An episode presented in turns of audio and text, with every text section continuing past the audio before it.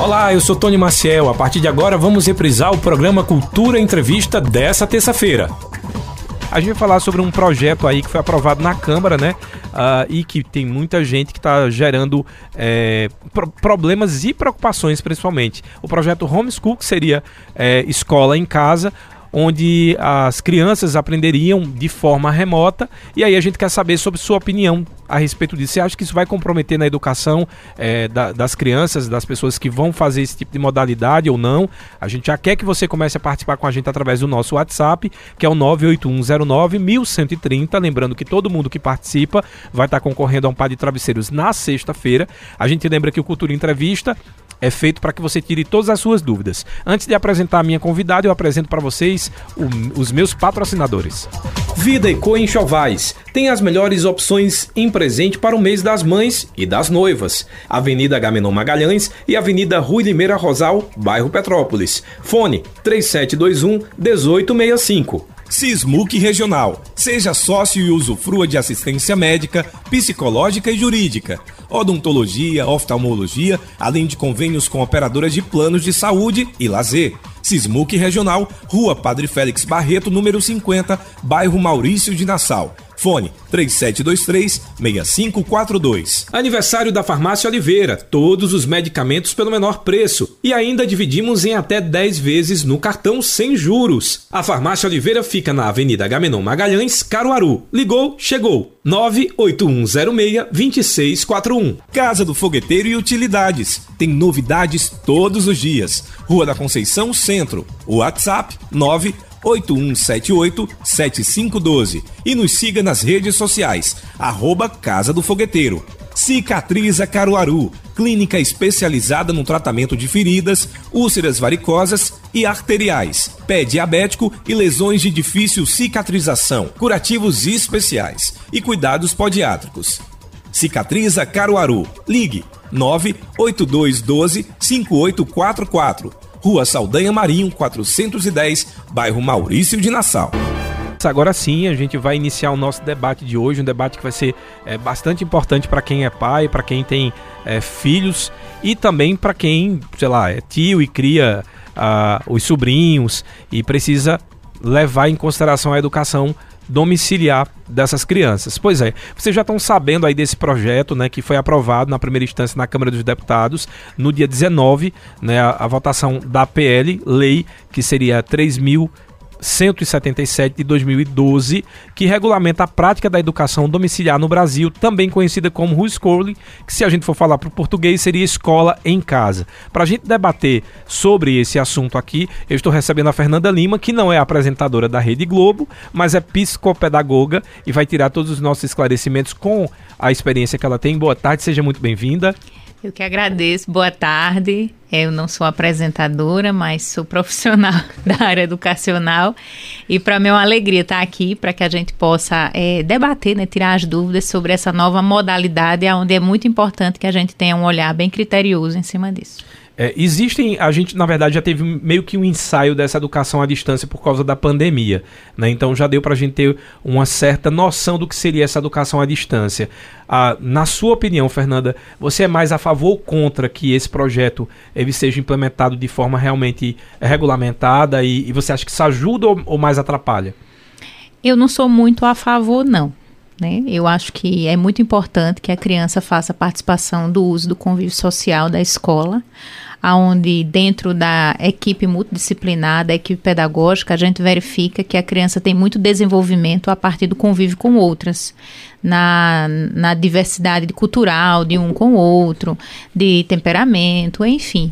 Então eu acho que a gente precisaria amadurecer muito isso, mas em contrapartida é uma oportunidade de se ter uma modalidade educacional. Eu vejo dessa seguinte perspectiva, né? Então, você tem mais um. É mais ou menos assim, não tem como você escapar. Existem várias opções de você educar o seu filho, e isso é muito importante levar a sério a educação de crianças, jovens, né? E adultos também. E é, a, é, é mais, uma, mais uma oportunidade, assim, é mais uma opção. Mas que acredito eu que ainda precisa de muito amadurecimento. Pois é, uma das dúvidas que eu tenho culturalmente, a gente está preparado para receber esse tipo de modalidade, porque na, o que é previsto é que os pais interessados é que vão fazer esse ensino com o filho. Obviamente, o filho precisa estar regularmente matriculado na instituição de ensino, mas quem faz, no caso, essa, esse ensino, né, quem vai dar essa aula, digamos assim, entre aspas, são os pais. Você acha que culturalmente os pais vão querer essa responsabilidade também? Acredito eu que não. Na nossa atualidade hoje brasileira, os pais, você entra numa casa hoje, pai e mãe trabalha, né? Uhum. Então a criança praticamente ou tá na escola ou tá com um cuidador. Às vezes um vovô, um vovó, um titio. E aqueles pais que realmente não têm, mantêm a criança integralmente na escola. Né? Existem algumas escolas é, de opção integral e que você vê que hoje elas não têm mais vagas, que a procura é intensa, porque os pais estão trabalhando.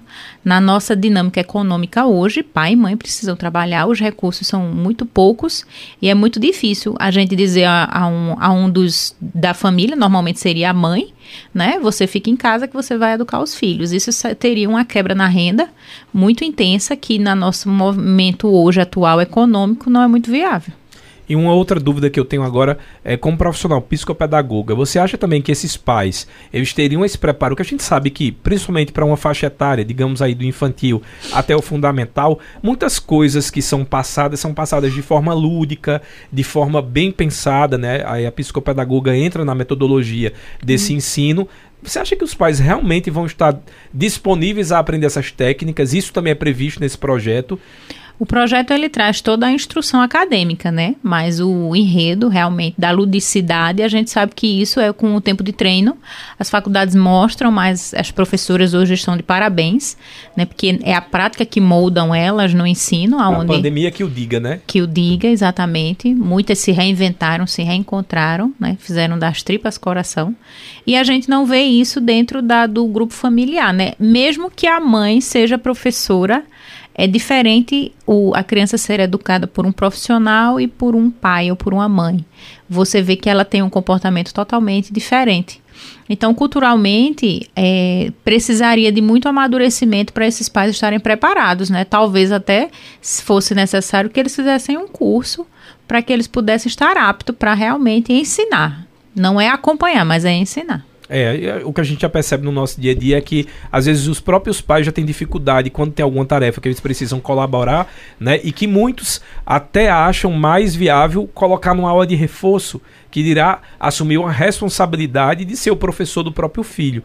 E aí, como você falou também, tem esse ponto que eu acho que culturalmente é muito, muito difícil da gente readequar logo de cara. E o segundo é a falta de convívio pode trazer também grandes problemas para essa criança, né? Eu não ter convívio com o ambiente escolar, com, com as situações que esse ambiente proporcionam. Exatamente. Com, é, o convívio escolar ele é imprescindível, né? Para você aprender, por exemplo, o trabalho em grupo. Essa criança vai. Quem é o grupo dela?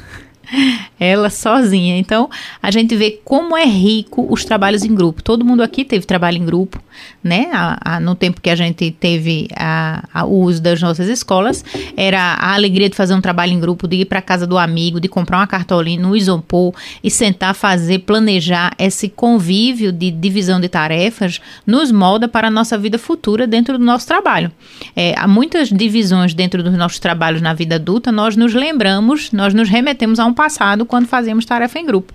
E quando eu sou tirado desse grupo, como é que eu vou aprender a dividir as minhas ideias, dividir os meus planejamentos, né? Meio que a criança termina ficando ímpar, né? Assim, singular, apenas ele. Então, a ideia só tem a dele, então a dele é que vai ser aprovada. Então, fica muito difícil para quando ele estiver no mercado de trabalho, ele saber dividir, é, debater, né? Fica uma coisa meio que vaga. Porque, de certa forma, eu acho que a escola já prepara o cidadão, inclusive para esse ambiente de trabalho que você acabou de citar, né? Como é que você vai ter essa divisão de tarefas se você é o seu próprio grupo e o único indivíduo ali é, envolvido nessas situações? Então, é, é, um caso realmente bem complicado para se pensar, porque a gente está tirando um, um, um, um ser de um convívio social que não vai ser reparado depois, né? É, exatamente. A gente não vai poder voltar um tempo, né? Eu entendo que muitos pais é, prefiram, né? A, cada um aqui vai ter sua preferência, mas a gente vê que uma criança que hoje tem 23, ela não vai voltar a ter 13. né, um adulto. Então, com 13 anos, poderia ter feito N trabalho com ele e não foi permitido por conta dessa exclusão do convívio social. Então, uma das coisas que realmente rebate o homeschool é o convívio social.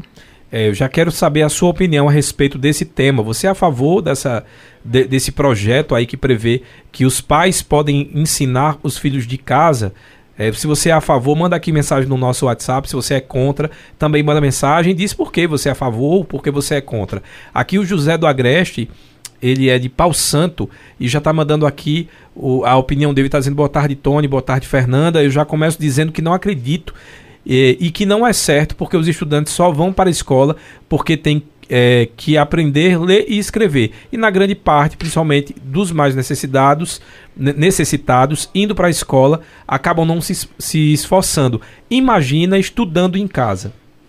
É, exatamente. A dinâmica é muito rígida, assim, né? Precisamos ter uma dinâmica muito rígida, até no nosso dia a dia. Mas qual é o reforçador da criança se ela não vai ter nenhum reforço, né? Ela vai acordar 8 da manhã, 9, a dinâmica dela vai realmente ser muito reduzida. Vai terminar que ela vai sentar uma hora de frente para alguém, né? Imagine para a mãe, e uma hora ela não vai render nada, né?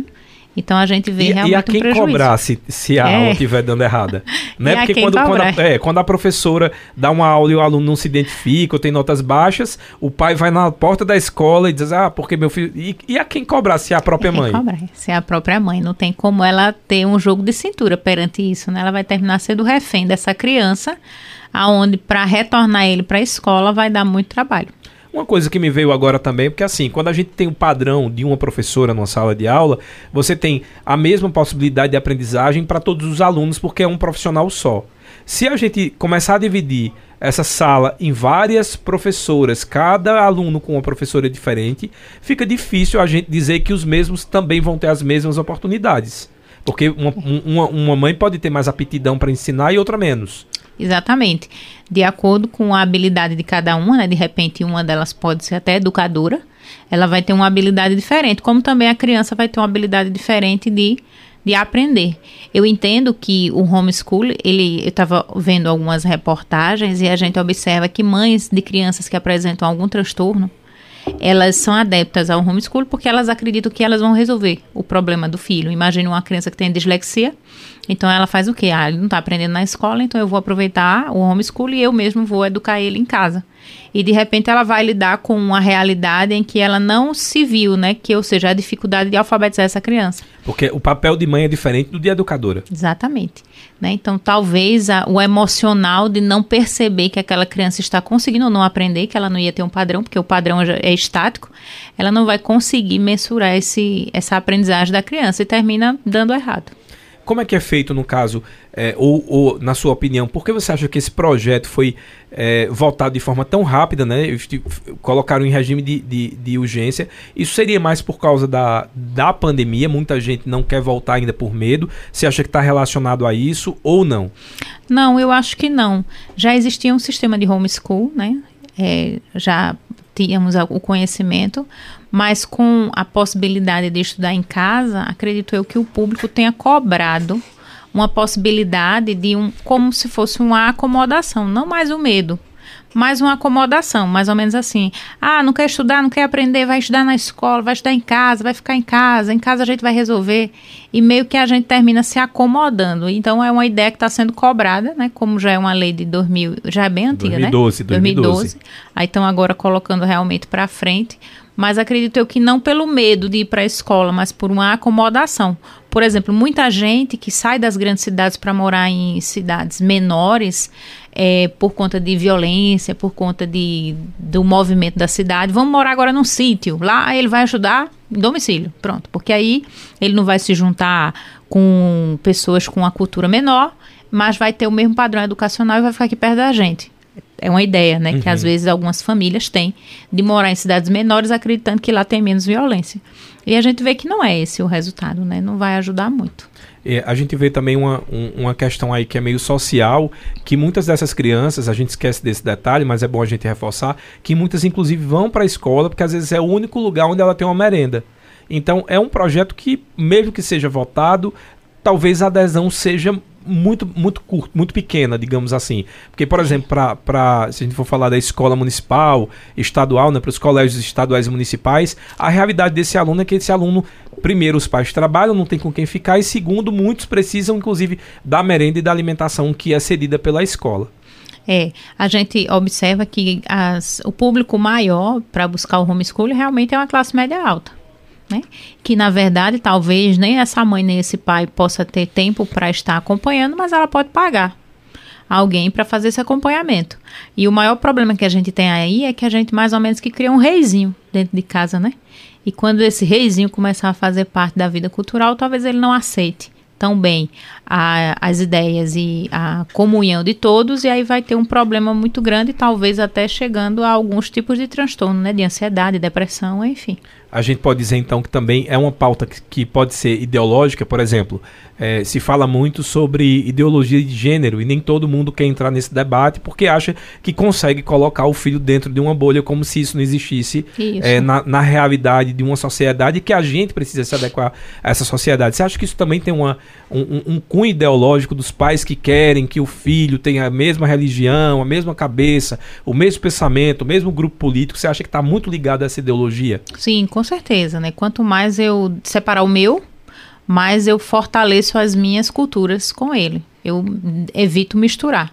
E certamente está bem ligado a esse público que se faz essa cobrança, a um público extremamente cultural dentro de uma só ideia e como psicopedagoga, como é que você vê esse, esse indivíduo que ele vai começar a crescer com o próprio mundo, onde ele dita as regras e ele diz o que é certo e o que é errado, porque ele não vai, é, de repente, ter que confrontar ideias com ideias é, diferentes da, da dele. O que é que a gente pode esperar de uma criança quando se tornar um adolescente se ele não sabe é, receber um não ou entender o diferente? um fracasso, né? Uma vida adulta fracassada, né? Dentro da, das psiquiatrias, né? Às vezes é um, com muito medicamento, com convívio social péssimo, né? terrível.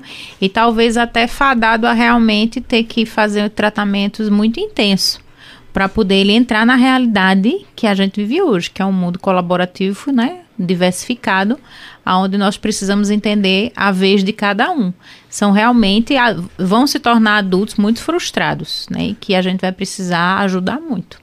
Você, como psicopedagoga, voltando um pouquinho aí para a pandemia, é, retomando essas atividades escolares, o foi que você percebeu dos alunos por causa desse momento de isolamento, esse tempo deles isolados? Assim, você percebeu que eles estão mais ansiosos? Alguma diferença? Né, que seria, por isso que eu comecei já dizendo que, de repente, essa pandemia fosse já um ensaio para o que seria esse estudo em casa. Qual, na, na tua opinião, é, obviamente a gente vai falar de, de, um processo da sua convivência, mas na grande maioria, o que você sentiu de igual nesses alunos? Eles tiveram, assim, uma, uma saudade igualitária, né? Todos com muita saudade do convívio social. Eles tiveram saudade em si das escolas, mas quando você começa a conversar de um por um nesse retorno, a grande maioria é, gritantemente fala que estava com saudade das conversas, de conversar com amigo, de brincar, de tirar onda, desse convívio de novidades, de quem namorou, de quem não namorou, de quem cresceu, quem não cresceu, quem amadureceu. Então, convívio social era a, o, o assunto principal deles, de ver ao vivo, de tocar, de apertar a mão, de dar um abraço de escrever um caderno, de dizer que o professor é chato, né? Ah, uhum. professor de novo. De resolver conflitos. De resolver conflitos. Porque a gente passa por conflitos na vida a vida Com inteira. Com certeza, exatamente. Até daquela saudade, né, do professor sempre dizer esse grupinho aí atrás, tá bom de separar, né? Uhum. Que é uma frase taxada. Então, assim, a gente vê que eles estavam com saudade do convívio em grupo. Esse era o maior relato deles. Aqui o Jair do Chique Chique colocou boa tarde. Já é difícil aprender na escola, imagina em casa. E muitos alunos carentes, aquilo que eu falei, só vai para a escola por causa da merenda. Essa é a opinião lá do Jair, do residencial Chique Chique. Realmente complicado, é. né? Cultu ah, o pessoal com a cultura realmente que tem uma necessidade ainda da merenda não tem como aderir ao homeschooling, não, jamais porque é uma necessidade básica, né? Como eu falei, de trabalho. A família precisa trabalhar. Quem é que vai deixar de trabalhar para tomar conta dessa criança para no futuro trazer um problema de convivência social? O Leandro Nascimento aqui já está desejando boa tarde para todos nós e dizendo concordo com homeschool, porque o pai ou mãe vai se capacitar para educar a criança. Sobre a questão social, as crianças podem ter contato com os primos, amigos e vizinhos. É, uma das notas dentro do homeschool é que o pai tem que se comprometer de propor para a criança essa diversidade de convivência. Né? O pai tem que se comprometer para levar num parque, o pai tem que se comprometer para estar tá visitando pessoas. Mas aí eu entendo, né, ao lado do, do ouvinte, mas eu vou precisar trazer para essa, essa criança a veracidade desse ritmo. Eu vou dar aula a ele, eu sou a mãe, eu vou dar aula dele a semana toda, mas toda quinta-feira eu tenho que levar ele numa praça, toda sexta-feira eu tenho que levar ele num movimento onde ele possa debater, conversar. O problema é isso, é que a escola ela tem uma rotina que já faz parte dela, está dentro do projeto político-pedagógico. E a escola? Se é o dia da mãe fazer uma feira, adoece uma avó, a mãe vai ter que buscar. Uhum. Se houve um problema de encanamento, vai receber o encanador, o teto, o pedreiro. Então, ou seja, vai fracionar algo que deve ser uma rotina sequenciada. Inclu inclusive, me corrija se eu estiver errado, mas no ambiente é, da pedagogia, inclusive os ambientes, por exemplo, no horário de estudar, existe toda uma adequação do ambiente, silêncio, é, um lugar onde a criança não, não tem a atenção é, comprometida, né? Então, assim, sem televisão, um ambiente mais silencioso. Isso, obviamente, a escola é preparada para ter essa estrutura física falando nisso. Ah, no projeto também prevê que é obrigatório isso ou não? Fica a critério do pai? Fica a critério do pai, né? Ele é orientado a ter um espaço físico para poder ensinar, mas não um espaço semelhante a uma escola. Ele pode ensinar o filho no quarto. Ele vai ter que cumprir as metas que são passadas para ele programática, né? Então, ou seja, a cada período, a cada período a criança vai precisar fazer uma prova prova para ver se ela está apta. Então, o pai vai precisar, naquele tempo hábil, ensinar aquele planejamento que é enviado para o pai, para que no dia 15 de junho ele vai fazer uma prova. E ele tem que ser avaliado por essa prova, que não é feita pelo pai. O pai, a partir do momento que faz uma matrícula, ele vai ter uma escola determinada para acompanhar isso. Então, ele vai até essa escola fazer a prova. E nessa prova, não, não sendo diferente das demais, tem a oportunidade de fazer uma recuperação, caso não passe. Mas tudo bem, didaticamente ele pode dar conta de um conteúdo, né? Mas socialmente não tem como fazer essa avaliação. É a vida que vai ter que ver isso. O Cultura Entrevista de hoje nós estamos falando sobre o projeto né, que foi aprovado pela Câmara no dia 19, a votação da PL, que é um projeto de lei número 3.179 de 2012, que regulamenta a prática da educação domiciliar no Brasil. Nesse texto, a proposta diz que os pais podem é, dar aula para os filhos em casa. E eu quero saber a sua opinião se você acha que isso vai, vai ser legal, se você acha que não, se você concorda ou não, e diz para mim por que você concorda ou por que você não concorda. É, pegando ainda carona aqui na mensagem do Cleiton, Cle... aliás, do Leandro Nascimento, que ele falou que no caso as crianças elas podem ter contatos com primos, amigos e vizinhos. É, é a mesma coisa, de você ter com os amiguinhos de escola que tem um mundo tão diverso e tão diferente da realidade, porque os primos já têm um convívio familiar. É o mesmo, é, é, é o mesmo convívio, digamos assim, ou são coisas diferentes e, e, sensações diferentes que eles precisam sentir? São bem inerentes, né? Não, e até porque às vezes as idades diferem, né? Um primo, é, vamos supor, a criança tem 10, o primo tem 12 né? Eles brincam, eles se visitam, eles se amam, são familiares, são tipos de, de valores que são passados diferente. É muito diferente quando você debate com a sua mãe e quando você debate com a mãe do seu amigo. Uhum. Não é verdade? Há muita diferença. Então, o convívio, mesmo que seja com parentes próximos, não traz para a criança a realidade da vida, que realmente é o debate, é a defesa da sua ideia, é realmente defender aquilo que você acredita é, como psicopedagoga, eu quero saber a sua opinião. Por que está tão difícil aceitar a opinião contrária atualmente? Porque o que a gente percebe nesse projeto é muito isso. Eu não concordo com, a, a, sei lá, com o fulano e eu não quero que meu filho é, conviva com o filho de fulano, porque a ideologia, seja política, seja religiosa, seja sexual, seja qualquer tipo de ideologia de gênero, é diferente da minha. Por que está tão difícil o ser humano entender que a gente é tão plural e diverso e que a gente é. precisa dessa convivência? Eu acho que o que mais difere do debate é o conhecimento. Você quer defender a cor vermelha, mas você não tem base para descobrir como veio essa cor vermelha e de onde ela vem. Então, na verdade, eu quero defender a cor vermelha, mas onde ela veio não me interessa, não. É só o que eu quero defender. É Aí só- a é falta o de conhecimento. Eu acho isso e ponto. É o achômetro, a falta de conhecimento, de aprofundamento, de leitura, tem dificultado, tem dificultado os debates entre os jovens. Isso já era comum ou, ou é porque agora a gente está tendo, de, de repente, uma reverberação por causa da eleição e da política? Isso se tornou. Essa polarização era algo comum dentro das escolas? Você percebia isso? Ou isso virou quase uma pauta política atualmente? Eu acredito que tenha virado quase uma pauta política, como você colocou, devido às nossas redes sociais, né? O imediatismo das informações. Eu tenho o imediatismo da informação, mas eu não tenho o aprofundamento dela. E ali eu debato com você superficialmente, mas se a gente debater em profundidade, eu corro longe. Ó, tem aqui uma, uma. Na verdade, é uma opinião do João Cleito. Ele está dizendo: é, Olá, sou o João Cleito de Santa Maria do Cambucá e ele disse que é contra esse projeto medieval conservador. É, é quase voltar para as cavernas também, né? Boa aqui, João Cleiton. O Gal do Alto da Balança, é, José Silva, na verdade, do, do Alto da Balança, diz, boa tarde. Com certeza um erro. O maior é, exemplo foi a pandemia. Os nossos alunos ficaram muito atrasados. Né? Quando a gente fala do atraso, é. o atraso do conhecimento e da aprendizagem. Você sentiu isso também? Muito, né? Até a dificuldade de leitura, né? Esse mediatismo de ver só as, as, as letras maiores e mais serigrafadas, acabou, o assunto já terminou ali. Então a gente vê que temos hoje pobres leitores, né? Jovens que não têm muito interesse em ler. A gente vai fazer um rápido intervalo aqui no nosso Cultura Entrevista e você fica aí ligadinho, já vai fazendo sua pergunta. Lembrando que todo mundo que participa com a gente vai concorrer a um par de travesseiros na sexta-feira, um brinde aí do Vida e com Enxovais. Eu estou recebendo no estúdio Fernanda Lima, que é psicopedagoga e não é apresentadora do Amor e Sexo da Rede Globo, tá, Natália? Só pra você saber. E hoje o assunto é prejuízos da educação domiciliar para o desenvolvimento das crianças. Eu quero saber a sua opinião. Você concorda com esse projeto? Acha que vale a pena ensinar em casa os pais ensinarem os filhos? Ou você acha que isso vai causar atraso no conhecimento e no desenvolvimento das crianças? Manda mensagem no nosso WhatsApp 981091130. Cultura Entrevista, reprise. Estamos apresentando Cultura Entrevista, reprise. Estamos conversando hoje sobre prejuízo na educação domiciliar para o desenvolvimento da criança com o projeto Homeschool. Se você é a favor desse ensino à distância, que os pais sejam os próprios professores dos filhos, você entra em contato com a gente através do WhatsApp e dá sua opinião se você concorda ou não e o porquê de você concordar ou não. No estúdio eu estou recebendo a Fernanda Lima, que é psicopedagoga, e a gente está recebendo também as perguntas tanto por telefone como pelo WhatsApp. Já tem gente na linha, Sandro? Então vamos lá para mais para a primeira participação de hoje. Olá, boa tarde, com quem eu falo? Boa tarde, esse menino. Boa tarde, essa menina. E essa Liminha. menina que está aí sendo entrevistada, uma boa tarde para ela. Fernanda Lima. Boa tarde.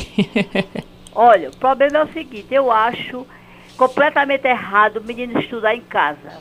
Esses dois anos que as crianças ficaram em casa, eu sou vó de menino, né?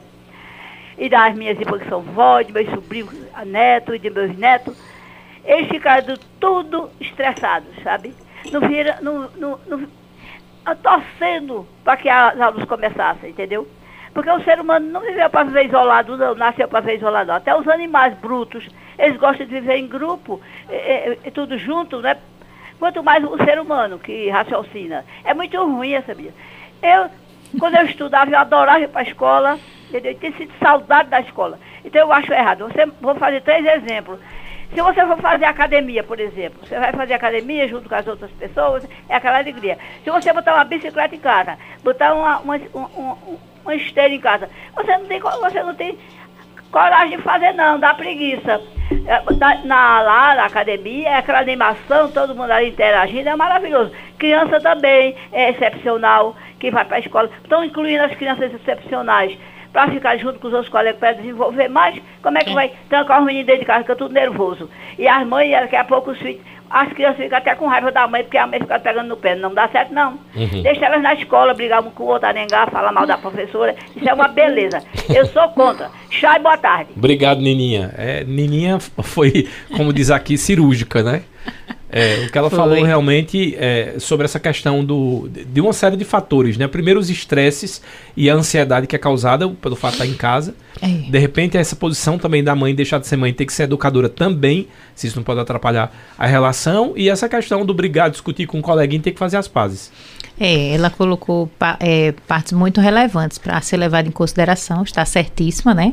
Foi muito bom a participação dela aonde a gente vê que de fato o convívio social ele é um, o maior desencadeador da positividade de se estudar na escola mesmo, na convivência totalitária com todas as crianças, porque é o conviver com o outro que nos amadurece, é conviver com o outro que nos ajuda a fechar a boca na hora certa, uhum. é conviver com o outro que nos ajuda a ter uma postura melhor, a entender que você tem sua vez, eu tenho a minha, é o respeito é, diário e físico com o professor que me faz eu entender depender do, da autoridade dele. É assim que eu vou aprendendo dentro da escola. E realmente em casa eu não tenho como fazer essa divisão. Não tem como você ter essa, essa, essa, essa verdade da minha convivência social. Porque eu vou estar convivendo com a minha mãe, no máximo com meu irmão. Imagine que sejam dois. Mas as opiniões ali nunca vão ser adversas. Vamos lá para mais uma participação no telefone. Alô, boa tarde, com que eu falo? Boa tarde, você fala com o professor Roberto Peixoto. Ótimo, professor Roberto Peixoto. Mais um professor aqui para o nosso debate. E aí, o que, é que você acha a respeito desse tema? Tony, boa tarde. Primeiro eu quero cumprimentar a colega Fernanda Lima, uma pessoa super credenciada para estar no seu programa e para discutir uma temática dessa natureza. Que nós, inclusive, tanto na condição de professores, quanto na condição de cidadãos que pretendemos a construção de uma sociedade sabia, e isso só se dá com certeza através da educação familiar e da instrução escolar, precisamos discutir com seriedade essa proposta que está sendo colocada aí, jogada imediatamente, sem nenhuma discussão com a sociedade brasileira, e que tem interesses de aprovação nesse sentido para se criar uma cortina de fumaça com relação ao que a educação no Brasil ultimamente está passando. É bom que as pessoas não esqueçam que nós estamos com menos de quatro anos de um governo federal instalado e a essa altura já temos cinco ministros da educação. Portanto, o Ministério da Educação está sem rumo e, consequentemente, em vez de discutir o papel, a importância do Estado nesse cenário, a falta de investimento da educação para que possa contribuir com o fim do sucateamento das escolas e das carreiras docentes, jogam cortina de fumaça. Inclusive, eu me recuso a usar a palavra em inglês, e eu sei usar a palavra em inglês, uhum. mas é preciso que as pessoas entendam que a educação domiciliar, ela simplesmente quebra as possibilidades de que as crianças e adolescentes tenham direito à proteção contra a violência, o direito a um processo educacional que os conduzam a uma vida plena e elimina a compreensão de que uma das características do processo educativo é a socialização, como, bem, como muito bem Fernanda está dizendo aí, a construção de uma maneira de viver em sociedade e, consequentemente, lidar com seus conflitos, com suas dificuldades. Essa educação domiciliar, eu diria que do ponto de vista jurídico, por exemplo, ela fere a compreensão de que a educação é um direito expresso na Constituição Federal, no Estatuto da Criança e do Adolescente e na própria Lei de Diretriz e Base da Educação Nacional. Não há uma vida em sociedade minimamente harmoniosa que exclua acordos que envolvem minimamente a harmonia, a posição de estar com o outro, a capacidade de escuta, a conciliação. Esse é um tipo de educação que contém uma série de problemas na sua aplicação. Eu diria que, como o aprofundamento das desigualdades sociais, uma vez que grande parte da população de alunos em idade escolar tem baixa renda, a diminuição de espaços escolares institucionais e de profissionais qualificados, a descriminalização das famílias que não matricularem os seus filhos nas escolas, e, a des... e eu diria mais, a desqualificação da ciência e, sobretudo, a negação da pedagogia é um dos fundamentos desse pressuposto que aí se coloca. Eu parabenizo você pelo programa, parabenizo a presença de Fernanda e conclamo a sociedade brasileira a aprofundar essa discussão antes que isso chegue ao Senado, que poderá dar um desfecho nesta condição a escola é um direito de todos, como diz a Constituição, uhum. e um dever do Estado. E a LDB, inclusive, faz uma inversão jurídica, ainda que sendo uma lei infraconstitucional, para dizer assim: a educação é direito de todos, dever da família e do Estado. Portanto, juridicamente, pegando esses dois polos importantes de formação das pessoas, para fazer com que quem está na escola verdadeiramente possa ter uma compreensão de mundo e não de bolha. Parabéns pelo programa, parabéns a Fernanda, e fora essa ideia que simplesmente subestima a capacidade intelectual e fere a ciência, consequentemente ataca as crianças, os adolescentes e os educadores. Muito obrigado. Professor, muito obrigado pela sua participação. Falou tudo, né, Fernanda?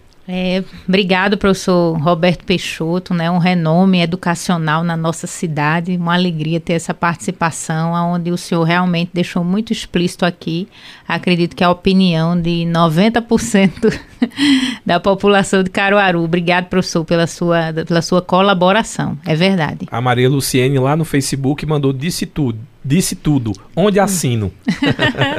é verdade, né? Onde o professor participa, ele vem realmente com toda a verdade. Inclusive, o senhor falou uma coisa muito importante, professor, que é na, na educação, na convivência no dia a dia, aonde muitos dos nossos educadores conseguem perceber alguns abusos dentro de casa. Não Exa é verdade? Exatamente. Tem até uma pergunta a respeito disso aqui.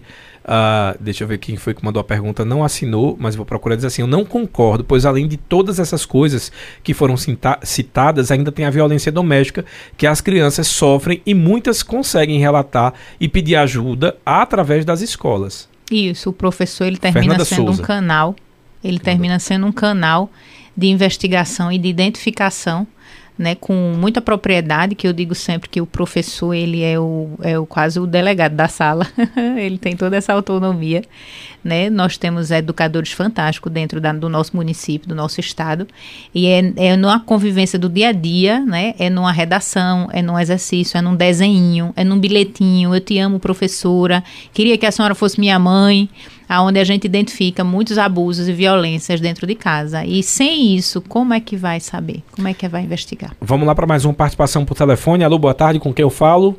Com o Silvinho do Riachão, amigão. Olá, amigão, qual a sua dúvida? É, eu queria dizer o seguinte, é, se a criança, se a criança é o futuro do país, então se deve investir na segurança nas escolas e nas ruas. Se o doutor Ulisses Guimarães estivesse vivo hoje, ele não aprovaria o dessa. Quem criou essa besteira não tem condições para ser deputado federal. Obrigado. Valeu, muito obrigado pela participação. Você entendeu? Ele falou que ah, alguma coisa sobre segurança, não foi? E também disse que, que quem criou essa lei realmente não tinha. O deputado não, não, não merece credibilidade. Ah, sim. É verdade. A ligação estava meio ruim, eu não consegui entender muito não, bem mas eu, né? eu entendi que ele falou sobre a segurança, né? Isso, eu não sei se acho que ele quis falar assim que a pessoa deveria ter pensado em fazer projetos para a segurança, né, no caso na, nas escolas. Verdade. Se eu tiver errado, me desculpe, mas é porque a ligação estava ruim, foi o que eu entendi. É, o Livonaldo Torres está dizendo, sem contar que, tipo, boa tarde, minha opinião sobre o assunto é que os pais são responsáveis e sabem o que é melhor para seus filhos. Eles, é, se eles acharem que tem condições de educá-los em casa, por que não? Sem contar que se optar pela educação em casa, evitar alguns professores que tentam doutrinar politicamente os alunos. Vai para aquele debate de novo ideológico, né? É, que é, o aluno exatamente. pode ouvir, mas ele pode discordar. Exatamente. Como é que ele vai saber o que é não se ele não tiver acesso ao sim, né? Uhum. Mais ou menos assim. Eu sei que o pai, o pai ele pode achar, mas também o pai às vezes acha que espancar está educando o filho. Foi preciso ter uma lei para mostrar a ele que aquilo ali se chamava espancar para que ele não violentasse o filho. Então, entre o achismo e o direito da defesa da criança e do adolescente, a gente vai para o direito da criança, que ele é mais saudável. Exatamente é, Sérgio de Campos, é, lá de Campos Formoso, na Bahia. Ó, um abraço aí, pessoal da Bahia. Eu acho esse plano um meio do governo economizar cada vez mais a custa, as custas dos nossos impostos. Concordam? É, eu concordo que há, como o professor Roberto botou aí, né, anteriormente, né, um abafamento, né, mais ou menos da nossa educação, porque a, ao invés de eu buscar uma melhora em algumas escolas que estão em defasagem, eu jogo homeschool, né? Eu resolvo isso eu botando para o pai resolver. Para o pai resolver, exatamente. Então, se eu tenho uma escola numa área que para mim não é viável consertar, eu coloco o homeschool, né, induzo praticamente, as pessoas vão fazer uso do homeschool e a escola ali vai morrendo. O, Rog o, Rogério Vênus do Divinópolis, boa tarde, seu estudante. Tive a experiência de estudar de forma virtual e vi as dificuldades nesse formato. Por isso, não acredito na eficiência do sistema homeschool. É, Tony, acredito que essa possibilidade homeschool poderia ser utilizada em casos ex excepcionais. Por exemplo, se os pais, por profissão, precisam se mudar constantemente de cidade. Isso é um dos exemplos que ele dá. Para as crianças que estão internadas para fazer um longo tratamento de saúde, é, ou em casos excepcionais. Você concorda? É, acredito eu que em cima de algum, algum, algum característica de doença, né, que a imunidade é muito baixa, crianças que estão né, dentro de tratamentos com câncer, com alguma mielo, é, atrofia muscular, que realmente a imunidade vai quase a, a, a, zero mesmo, que elas precisam ficar bem isoladas, eu ainda concordo. Mas fora isso, eu acho que mesmo sendo mudança de cidades, com muito cuidado e critério, dá ainda para transferir a criança e fazer uso da escola. Porque hoje em dia a maioria das escolas elas possuem um tratamento com psicólogo, uma equipe multidisciplinar. Então, se já inclusive para essas atividades, Justamente. né? No caso, quem precisa se mudar muito, precisa ela mudar. não é recebida de qualquer forma. Não. Ela já é tratada de uma forma diferente pelo psicólogo que sabe como é que vai ser a inclusão dela. Exatamente, traz essa nova é, é, é inserir essa criança no grupo, nesse novo grupo. Sempre todas as escolas têm essa preparação. O Esquivo está dizendo eu já faço isso no caso do homeschool, mas com a ajuda da escola. Sou pai e mãe de um gar... sou pai e mãe de um garoto de 9 anos. Eles querem criar jovens egoístas e vazios de pensamentos e idealismo. É, nem todos os lares têm pais e mães com estudo suficiente para ensinar as crianças. Né? É, o que ele está dizendo é, é, é que ele divide essa responsabilidade com a escola já. É, porque até o mais um, dois mais dois, você tira de letra. Agora, quando começar algumas complicações da matemática, você vai debater com quem? Você vai tirar as dúvidas com quem? É, eu sempre digo que essa pauta ideológica, ela pode. Eu posso ouvir posso não concordar. Então, por exemplo, ideologia de gênero, né? Que se existe Isso. muito. Ok, escuta, tá. Não, não concordo, pronto, ótimo. Não concorda por quê? Argumenta. Aí é que a gente trabalha em cima do conhecimento e deixa de ser aquilo, eu acho. Isso, é. Porque todo mundo acha tudo. Achar não é, não é estar não. certo. Né? Eu acho porque eu acho. Isso. Então, é. Vamos se fundamentar nesse acho que a escola tem esse papel. Vamos para mais uma é, participação por telefone. Alô, boa tarde, com que eu falo? Boa tarde. Boa tarde, com que eu falo? É Deusinho. Ô, meu amigo, qual a sua dúvida? Olha, veja só, a minha dúvida é o seguinte, é, esse caso é muito complexo, né? Porque existe o lado positivo e também existe o lado negativo, porque eu tinha um filho, ele quando estava na escola, aí ele apanhava bastante. Aí ele não queria mais para a escola. Hum. Aí foi que eu tive que tirar ele daquela, daquela escola que estava, coloquei numa escola particular. Graças a Deus ele seguiu os estudos e, e hoje é uma pessoa do bem, pessoa formada. Mas se eu tivesse, naquele momento, eu tivesse condições de ensinar ele em casa, eu faria a mesma coisa. Mas você não acha que. Aí... Mas deixa eu lhe fazer uma pergunta, mas você não acha que fazendo isso, por exemplo, você não estaria é, resolvendo o problema, de, o problema dele e só super protegendo dentro do robô de que em algum momento ele precisaria voltar ao convívio em outra escola? Isso, não, seria assim. Agora que a gente no momento fica meio constrangido, né? De ver todo dia a criança chegar em casa, pai, pai, me bateram na escola, fizeram isso, fizeram uhum. aquilo e tal. Aí a gente, como pai, fica com o coração partido, né? Com certeza. Mas eu tomei a decisão de tirar ele da, daquela escola e colocar em uma outra escola que, graças a Deus, foi a escola adventista e ele foi bem educado lá. Ótimo. Só saiu quando terminou o, o, o grau dele. Mas é, a gente fica naquele jogo, naquele jogo, né? Será que vai dar certo, que não vai? Que na realidade o convívio com a sociedade é bom, agora que também tem muitas coisas na sociedade que traz malefício, como você sabe disso. Concordo. E a, a, a, é, agora fugiu o nome da, da, senhora que está aí. A Fernanda Lima. É, da profissão dela também. Ela é psicopedagoga. Aí, isso, é um nome que difícil, Fernando, não é fácil. psicopedagoga. Olha, acertei. Certo? Aí a gente fica nesse dilema. Entendi. Mas o, o, eu acho também que o correto seria a criança ir para a escola. Tá bom, meu amigo? Ok, muito um obrigado pela sua opinião, viu? Bom. Um abraço para o seu filho também. Que bom que foi resolvido. Nesse caso, então, acho que o mais coerente é o pai, no caso ele, teve essa sensibilidade de entender que aquela instituição não está fazendo bem para o filho. E que é muito comum, né? Tanto, tanto instituição escolar como às vezes apartamento, a gente mora num prédio, não é feliz, vai para outro. há uma diversidade de escola. Se o meu filho não se adequou nessa escola, que bom que eu tenho outra, né, para tirar uma segunda opinião. E a gente termina vendo que o ambiente educacional aquele, daquela rotina ali, não era saudável para meu filho, mas eu encontrei uma que foi. E ele é muito feliz ali. Ou seja, o pai não desistiu de uma convivência coletiva. Uhum. E que era isso que o filho precisava. Ele precisava de um outro tipo de cultura. Como nós temos aqui N tipos de escolas. Então tá certíssimo. Ele fez uma mudança. Agora imagine um homeschool. Eu não me adequei com a minha casa, com a minha mãe. Eu vou mudar para onde? É, por quarto. É, verdade, porque tem essa questão do convívio. Se você não se adequa sua mãe, é verdade. Boa pergunta. Bo, vou bo, pra onde? Bom questionamento. Vou para onde? Pro quarto? Tá, mas ela tem acesso. É difícil. Ó, o Ita Laturitama fez uma pergunta que é bem recorrente, aquilo que eu já tinha falado da questão é. ideológica. Eu disse, boa tarde. A única vantagem de ensinar, de ensinar os nossos filhos em casa é que muitos professores têm um lado político e querem tornar os nossos filhos alienados políticos. Essa é a opinião do Ita de Toritama.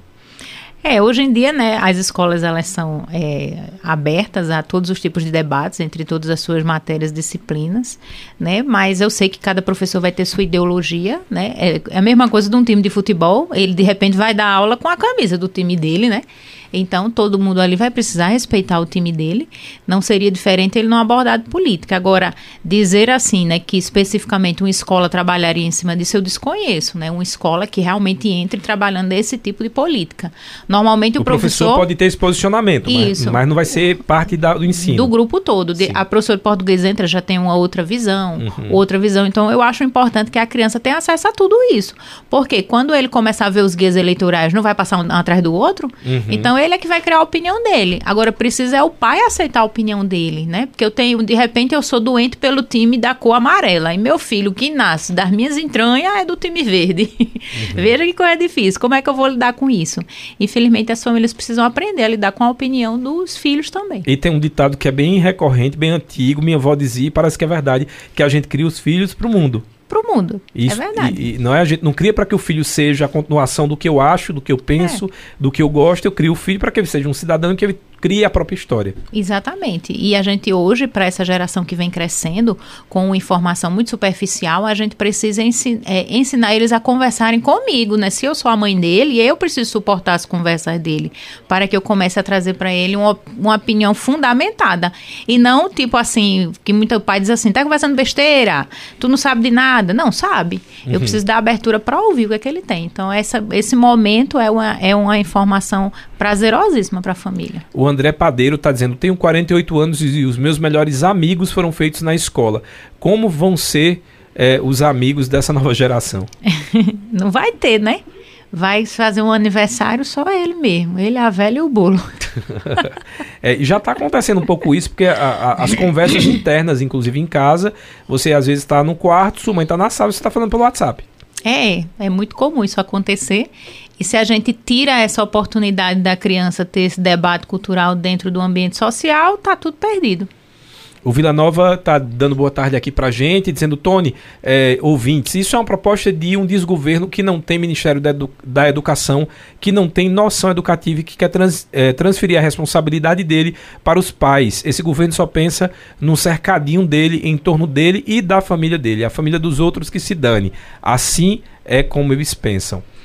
É, porque a gente vê dentro da realidade educacional que temos hoje, teria muito mais coisas relevantes para ser aprovada do que isso aí, né? Então a gente vê que temos muitas outras emergências. É um assunto também que divide muita opinião. Por exemplo, a Patrícia, lá do Divinópolis, está dizendo: estou amando a entrevista com a doutora Fernanda Lima, sou 50% a favor e 50% contra. Tem suas vantagens de estudar em casa. Aliás, tem suas vantagens é, em estudar em casa sempre vai ter, né? Vai ter a vantagem e desvantagem de um medicamento. Você toma esse medicamento, tem milhões de acessibilidade positiva e negativa. O que é mais importante a gente ver hoje que dentro de um grupo de 100 crianças, o que é bom para elas, não o que é bom para mim. O que é bom para mim eu sei, mas o que é bom para um grupo de crianças com todo tipo de renda, crianças que a mãe sabe ler, criança que a mãe não sabe ler, a gente precisa entender que a partir do momento que é uma lei aprovada, ela não é para mim, Fernanda Lima, que tenho tanto é esse tipo de estudo, é para uma sociedade inteira. E os menos desfavorecidos de conhecimento e entendimento, para onde é que eles vão? É, tem mais uma pergunta aqui. Eu só peço que vocês mandem para mim o nome e o bairro, tá? Para que eu possa acreditar. Mas essa aqui foi a Naí Joséilda Naí, ela colocou boa tarde, é difícil dar opinião a esse assunto, pois vivi vários momentos. Exemplo, pais que acham que os filhos devem estar em colégios particulares ou pais que só podem colocar os filhos em colégios públicos. Resultado, cada um tem sua personalidade. E vi muitas coisas certas e muitas coisas erradas. Tem tantas coisas maravilhosas na escola pública como na particular. Então depende muito de cada um. É, uma coisa é certa. O Brasil ele é regido por uma base, que é a BNCC, Base Nacional Comum Curricular. A escola do município é regida por ela, a escola particular também é regida por ela. Então, a dinâmica de cada um é o que vai diferir. Vai ter escola que vai ter festividades é, comuns para todos e vai ter umas que vai ter festividades, vamos supor, de evangélicos, que não faz participa dessa festa, dessa festa. O importante, pessoal, é que você entenda que o seu filho, o nosso filho, ele precisa estudar num ambiente em que ele seja feliz, feliz onde ele participe, onde eu consigo ter acesso e acessibilidade e voz dentro do ambiente educacional do meu filho. Essa é a melhor escola para o seu filho. A melhor escola não é aquela que dá uma referência no outdoor, mas é aquela que eu posso custeá-la, é aquela que eu posso participar, é aquela que eu posso ter vez e voz para que possa cada dia mais ajudar na educação do meu filho.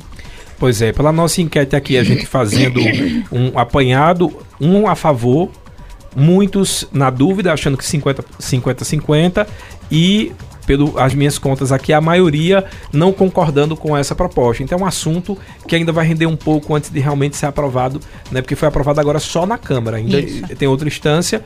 E aí, é, qual a sua expectativa? É que não seja aprovada? É, minha expectativa é que ela seja aprimorada, que a opinião pública seja mais ouvida e que ela seja amadurecida para, de fato, ela trazer os direitos vigentes e saudáveis para as nossas crianças no futuro. Em outras palavras, aquilo que alguns ouvintes colocaram, como por exemplo, para alguns casos é importante existir Isso. esse processo de homeschool e para outros não. Não, não exatamente.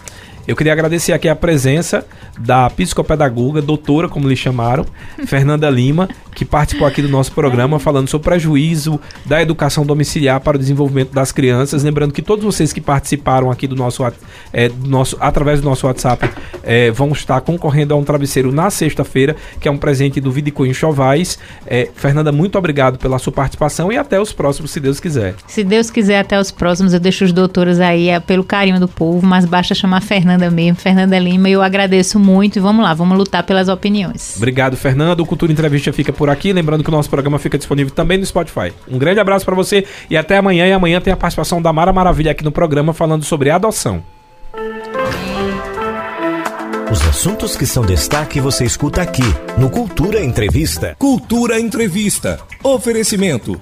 Vida e Co Enxovais tem as melhores opções em presente para o mês das mães e das noivas. Avenida Gamenon Magalhães e Avenida Rui Limeira Rosal, bairro Petrópolis. Fone 3721 1865. Sismuc Regional. Seja sócio e usufrua de assistência médica, psicológica e jurídica, odontologia, oftalmologia, além de convênios com operadoras de planos de saúde e lazer. Sismuc Regional, Rua Padre Félix Barreto, número 50, bairro Maurício de Nassau. Fone 3723-6542. Aniversário da Farmácia Oliveira. Todos os medicamentos pelo menor preço. E ainda dividimos em até 10 vezes no cartão sem juros. A Farmácia Oliveira fica na Avenida Gamenon Magalhães, Caruaru. Ligou, chegou. 98106-2641. Casa do Fogueteiro e Utilidades. Tem novidades todos os dias. Rua da Conceição Centro. WhatsApp 9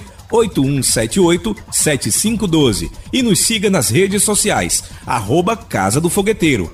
Cicatriza Caruaru, clínica especializada no tratamento de feridas, úlceras varicosas e arteriais, pé diabético e lesões de difícil cicatrização, curativos especiais e cuidados podiátricos.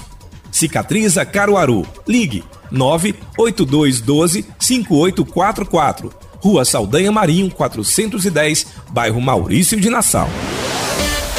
Você ouviu Cultura Entrevista.